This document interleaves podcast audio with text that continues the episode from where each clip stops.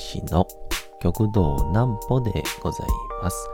皆様4月の8日も大変にお疲れ様でございました。お休みの準備をされる方、もう寝るよという方、そんな方々の寝るをともに寝落ちをしていただこうという講談師、極道南歩の南歩ちゃんのお休みラジオ。このラジオは毎週月曜日から金曜日の21時から音声アプリサウンドクラウド、Spotify、Amazon Music、Podcast にて配信をされております。皆様からのお便りもお待ちしております。お便りは、極道南歩公式ホームページのおやすみラジオ特設ページから送ることができます。内容は何でも結構です。ねえねえ聞いてよなんぽちゃんから始まる皆様の日々の出来事や思っていることなどを送ってください。ご希望の方にはなんぽちゃんグッズプレゼントいたしますので、住所、お名前はお忘れなくと。えー、いうことで、あのー、そろそろ、あの、達川文庫っていう玉田玉秀斎先生が、えーやられていて、えー弟子の玉山と、えー共に、えやっております、え続き読みという回がですね、もう、回自体が、え3年ぐらい。まあ僕ら、僕と玉山は、同年同日入門なんですけど、えーで、僕自身が去年の10月ぐらいからお世話になってるんで、えー5ヶ月ぐらいですかね。まあそういう感じの、ちょっと経過報告じゃないですけど、変わったことなんかをお話しします。なんぽちゃんの明日は何の日？さて、明日が4月の9日でございます。一応、今日の8日と9日、明日ですけど、2日間は、阪神百貨店の方で、えー私、グランドオープンのイベントブースの司会をしておりますので、まあもしよろしければ、えー明日なんか特にね、えーお休みですから、阪神百貨店の1階、リニューアルしました、植栽テラスというところで、なんかしら僕、喋ってると思いますので、来てみてください。明日が4月の9日でございます。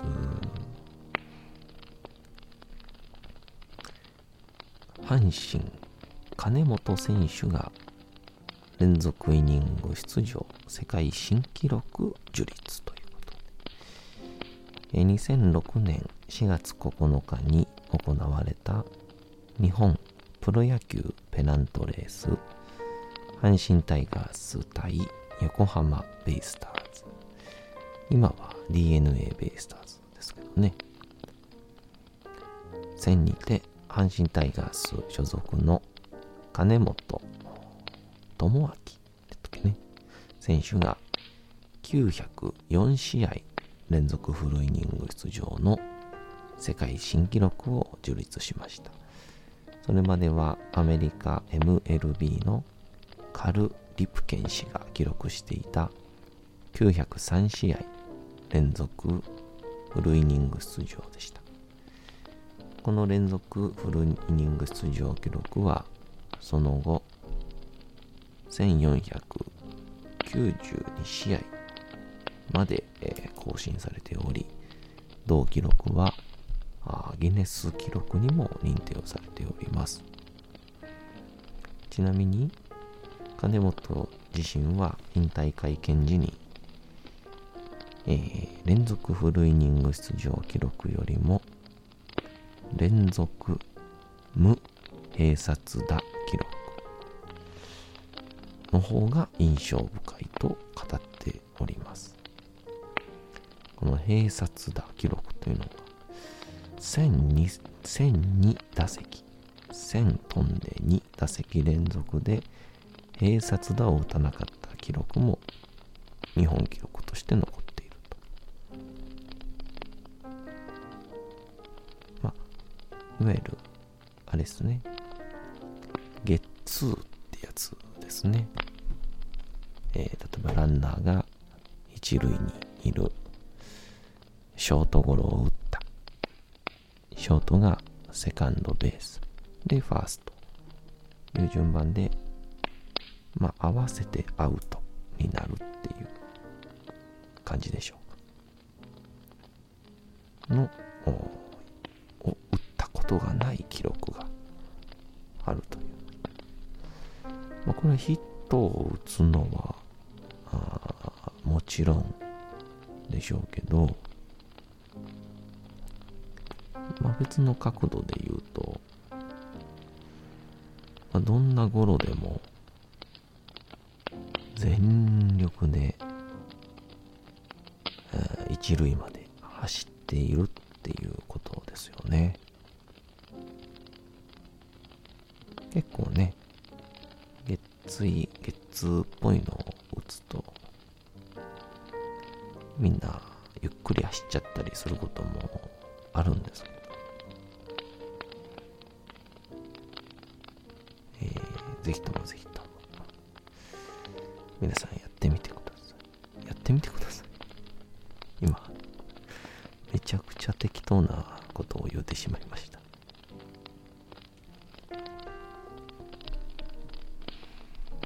ということで、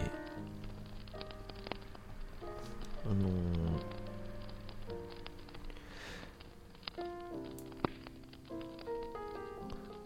ー、立川文庫続き読みが、えー、昨日もありまして、一応このラジオでは何度もご説明はしてるんですけども、えー、先々代の玉田玉秀斎が残しました。えー、達川文庫という本の中の、えー、真田重勇士とかっていうですね、えー、お話。約ちっちゃなこう文庫本みたいなもので200冊ぐらい出てまして。で、まあ、当時のこう青年労働者たちが、まあ、なんか今のそうですね少年ジャンプを週刊ジャンプを読むような感じで大阪夏の陣冬の陣、えー、この続きはどうなるんだ？続きはどうなるんだって言って、えー、読んでいたという。そういうようなものになるらしいん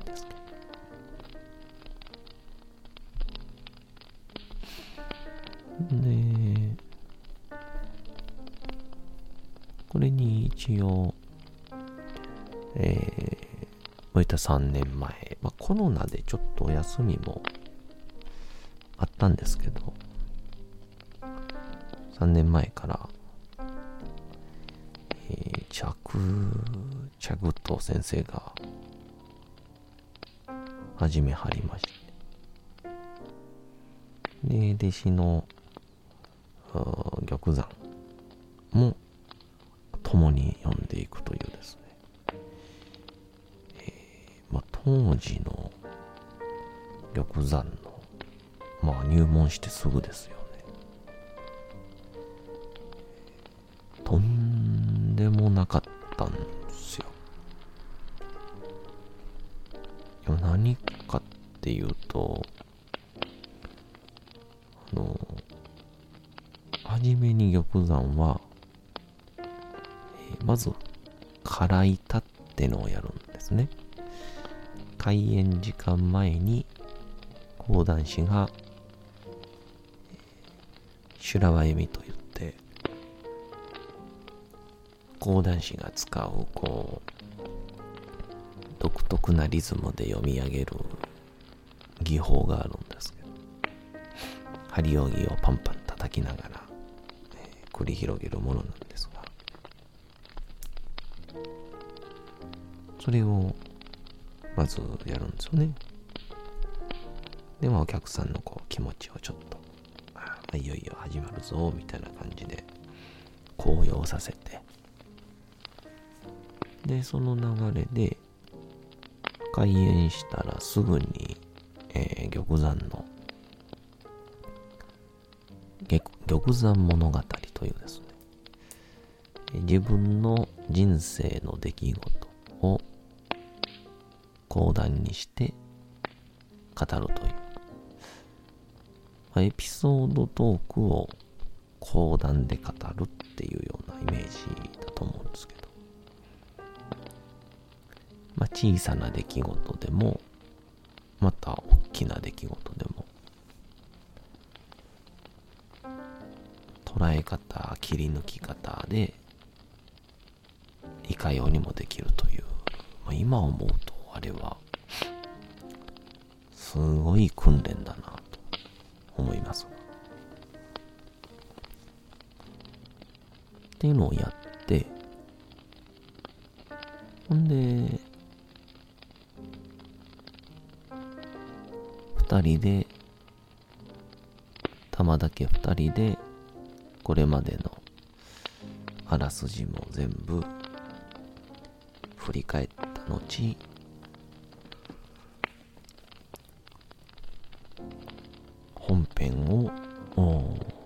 玉田玉山そして玉田玉秀斎っていう順番で話していくという玉秀斎先生ははじめ自分の創作講談もやってはったんちゃいますかね。っていうのでこれを毎週毎週やるわけですから、とんでもないですよね。うん。すごいことです。まあ、というので、えー、そんな始まったのに、コロナの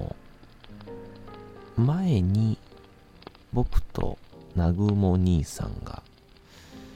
勉強させていただくということで、えー、行かしていただいてたんですね。まあ、それぞれ10分ずつぐらいですかね。ちょっと長い話なら2つに分けてとか。っていうのでやってたんですけど。んで、コロナになって、まあ、一切開催は中止ということになって、で、去年の10月ぐらいからかな。ちょっと玉山がお休みをいただいた時期があったので、えー、まあ玉秀斎先生は本当に忙しいので、まあ、ご自分の、なんかこう、登場するほんと直前ギリギリに到着するっていうのも全然あって、うん。っていうので、あのちょっと若手がね、一人か二人いた方がいいっていうので、の同期であります。まあ、極道南紀であったりとか、えー、私であったりとかが、ご一緒させていただく中で、まあ、僕がただひたすらにご一緒させていただいているということなんですけど。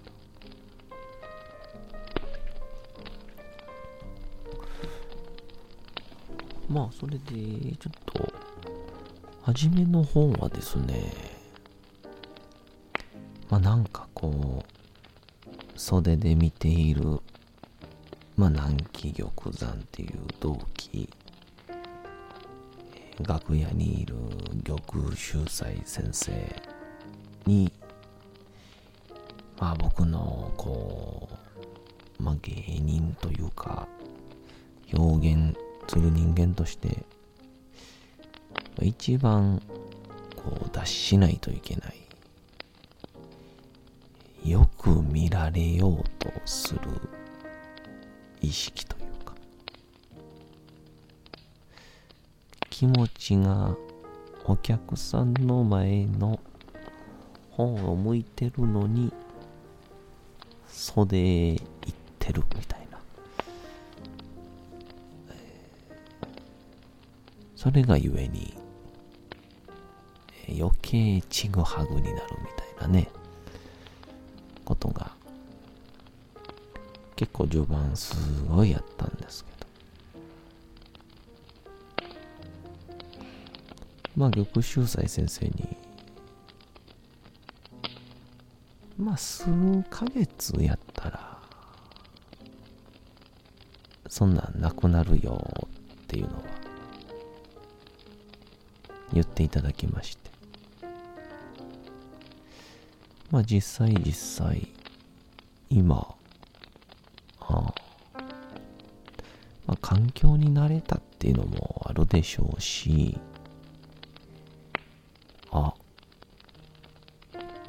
聞いてないな。っていうお客さんの顔見ても。なんか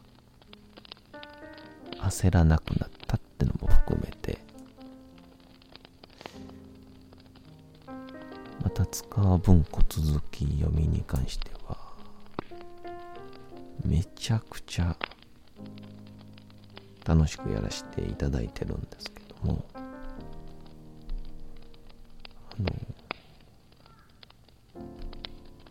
すごい。あの楽しいがゆえにすごいラフにやるわけですよ。全部実験してますから。すると、まあ、昨日ですかね。あの富士川の追い人という秀吉の追い人とも呼ばれる木下藤吉郎の初めての戦の時に伊藤日向の神というですね大高血の馬の鼻にたまたま槍が刺さって馬からどしーんと伊藤日向の神が落ちてしまうという。そしたらその時たまたま尖ってた岩がそこにあって気絶をした伊藤日向の神を倒すことができたというその瞬間にあの千載一遇の天が与えしみたいなイメージのことを言おうと思ったんですけど出てこなくて、えー無意識に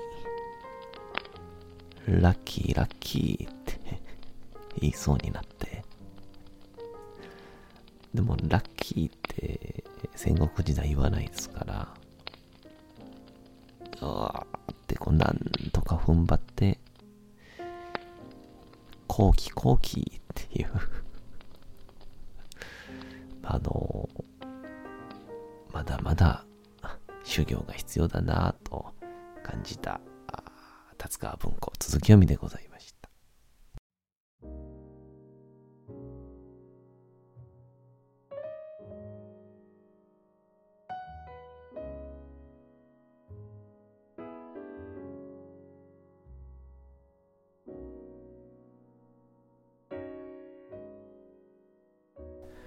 さて時刻はうとうと朗読会の時間となりました。皆様小さい頃眠れなかった時にお父さん、お母さん、おじいちゃん、おばあちゃん、お世話になっている方に本を読んでもらった思いではないでしょうか。なかなか眠れないという方のお力に寝落ちをしていただければと、毎日様々な物語、小説をお届けしております。さて、本日お読みしますのも小説吉田松陰でございます。まあ、引き続きこの吉田松陰も続くんですけど、まあ100回、だからちょうど401回目からはまた本は変えようかなと思ってますんで、えー、あと10回ちょいかな、えー、吉田松陰をお楽しみいただけたらと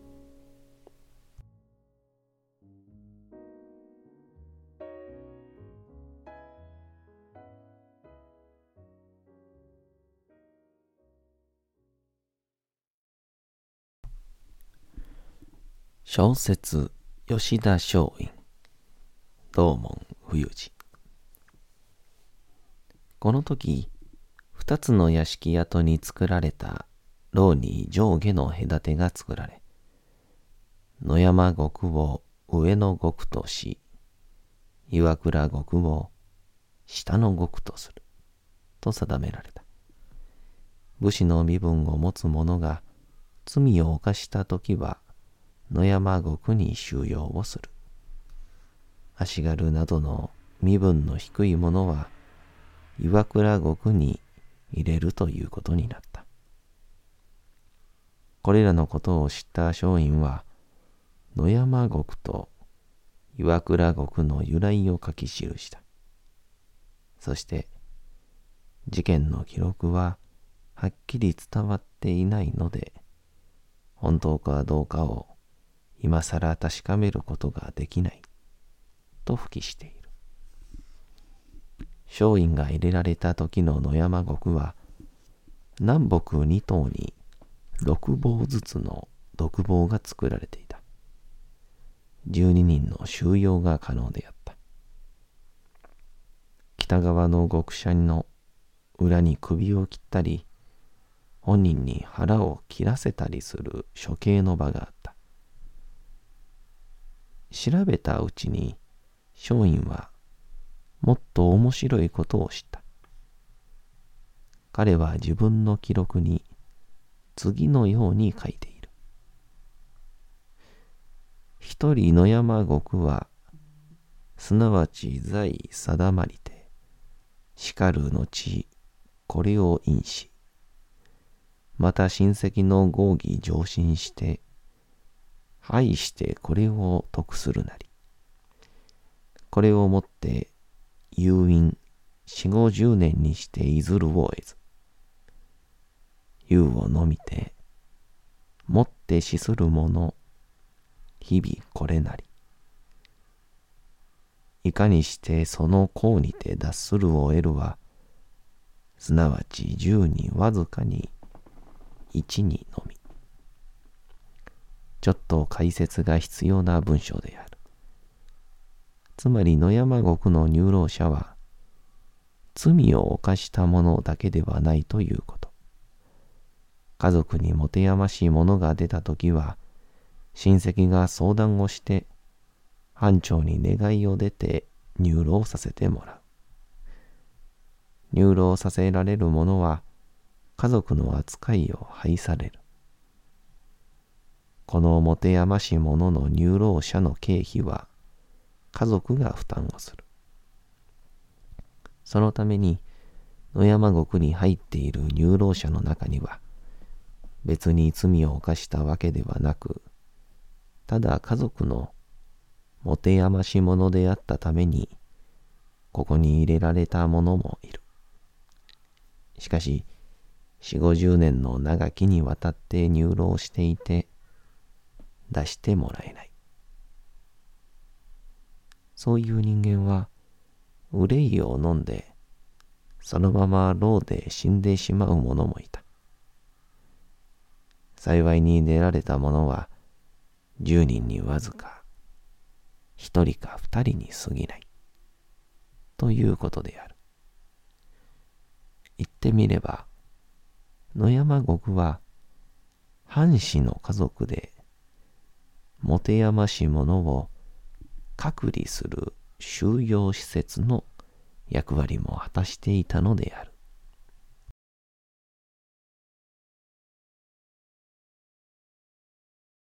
さて、本日もお送りしてきました、なんぽちゃんのおやすみラジオ。というわけでございまして、4月の8日も大変にお疲れ様でございました。明日も皆さん、街のどこかでともどもに頑張って夜にまたお会いをいたしましょう。なんぽちゃんのおやすみラジオでございました。それでは皆さんおやすみなさい。すやすやすやーん。